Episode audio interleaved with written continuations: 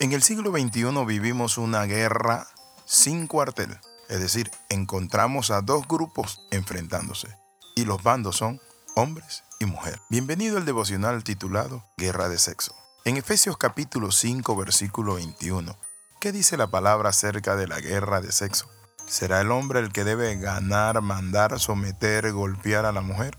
¿O será la mujer la que tiene que vengarse y ahora dominar, golpear y ridiculizar a los hombres? En Efesios 5:21, la palabra de nuestro Dios que permanece para siempre y que es el fundamento de nuestra fe, dice así, someteos unos a otros en el temor de Dios.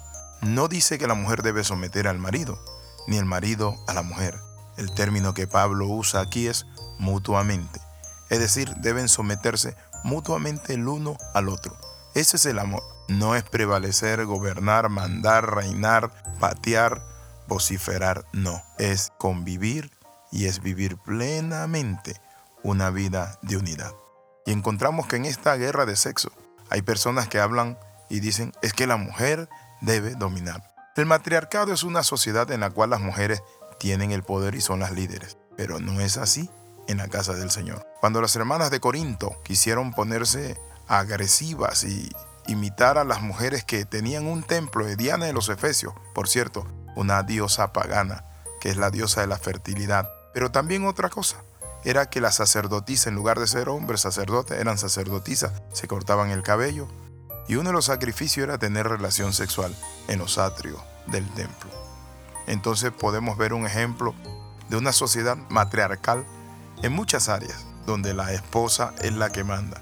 Pero ¿qué dice la Biblia? La Biblia dice, someteos unos a otros.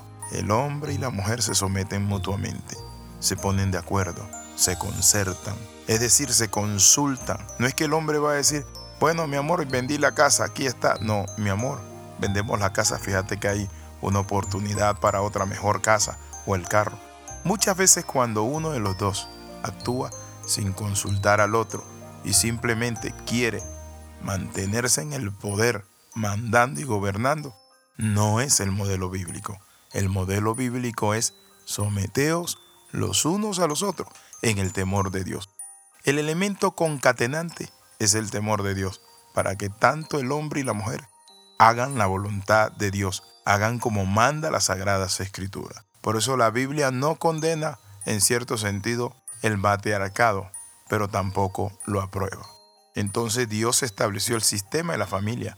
El hombre es la cabeza del hogar, dice la palabra, pero la cabeza no es el que golpea, el que daña, el que lastima, sino el que genera. El hombre que está jalando para su hogar y está asumiendo su responsabilidad de ser un modelo, de guiar a la familia, al igual que la esposa. Y por cierto, quiero decirle esto, la esposa es la que forma el carácter de los hijos. Pero hay algo muy importante. ¿Significa que las mujeres sean inferiores a los hombres o sean superiores a los hombres? No. Las Sagradas Escrituras nos enseñan que todos los seres humanos, hombres y mujeres, son iguales ante Dios. En el libro de Gálatas capítulo 3 versículo 28 dice así, ya no hay judío ni griego, no hay esclavo ni libre, no hay varón ni mujer, porque todos vosotros sois uno en Cristo. Qué tremendo que nuestro Señor Jesucristo nos trata a todos y nos da ese sentido. El hombre no es superior a la mujer, ni la mujer superior al hombre. Por eso es clara la escritura cuando dice, someteo los unos a los otros en el temor de Dios. La primera consecuencia del pecado de desobedecer, ¿saben cuál fue? El desamor.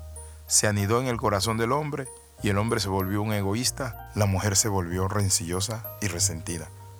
La guerra en el poder empieza en el matrimonio, tal como nos lo revela Génesis 3:16. En este versículo Dios le anuncia a Adán y a Eva cuál será la consecuencia de su desobediencia para su relación matrimonial. Tu deseo será para tu marido y él se enseñoreará de ti. Es decir, era una maldición, que la mujer el deseo que tenía era para el marido y él se iba a enseñorear, pero era una maldición para el hombre y que rige en el hombre machista, porque el hombre que conoce a Dios trata a su mujer como a vaso más frágil, con respeto, con amor, con ese sentido de ternura que está en el libro del cantar de los cantares, y no se enseñorea de su mujer, porque sabe que él también tiene un Señor. Enseñorearse significa obliga, ordena, manda. Eso es enseñorearse. El mismo término lo encontramos cuando el apóstol San Pedro llama a los pastores, a los ancianos de la iglesia, y le dice que no deben enseñorearse de las ovejas, es decir, como si fueran propias, porque tienen un pastor y el pastor es Cristo Jesús. Quiero en esta hora hacerle una pregunta. ¿Está usted sometiéndose, señora? ¿Está usted sometiéndose o quiere usted someter a su marido? ¿Marido te está sometiendo o quiere someter a tu esposa?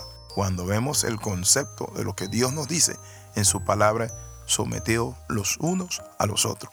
Es mutuo el sometimiento. Así que en esta hora le invito a orar. Padre, te damos gracias porque hemos aprendido que debemos someternos el uno al otro en tu temor para tener un matrimonio lleno de armonía, de paz y tranquilidad. En el nombre de Jesús oramos y damos gracias. Amén y amén. Escriba al más 502 4245 6089. De salud del capellán internacional Alexis Ramos. Recuerde las 13. Comenta este devocional, comparte y sigue creciendo con nosotros.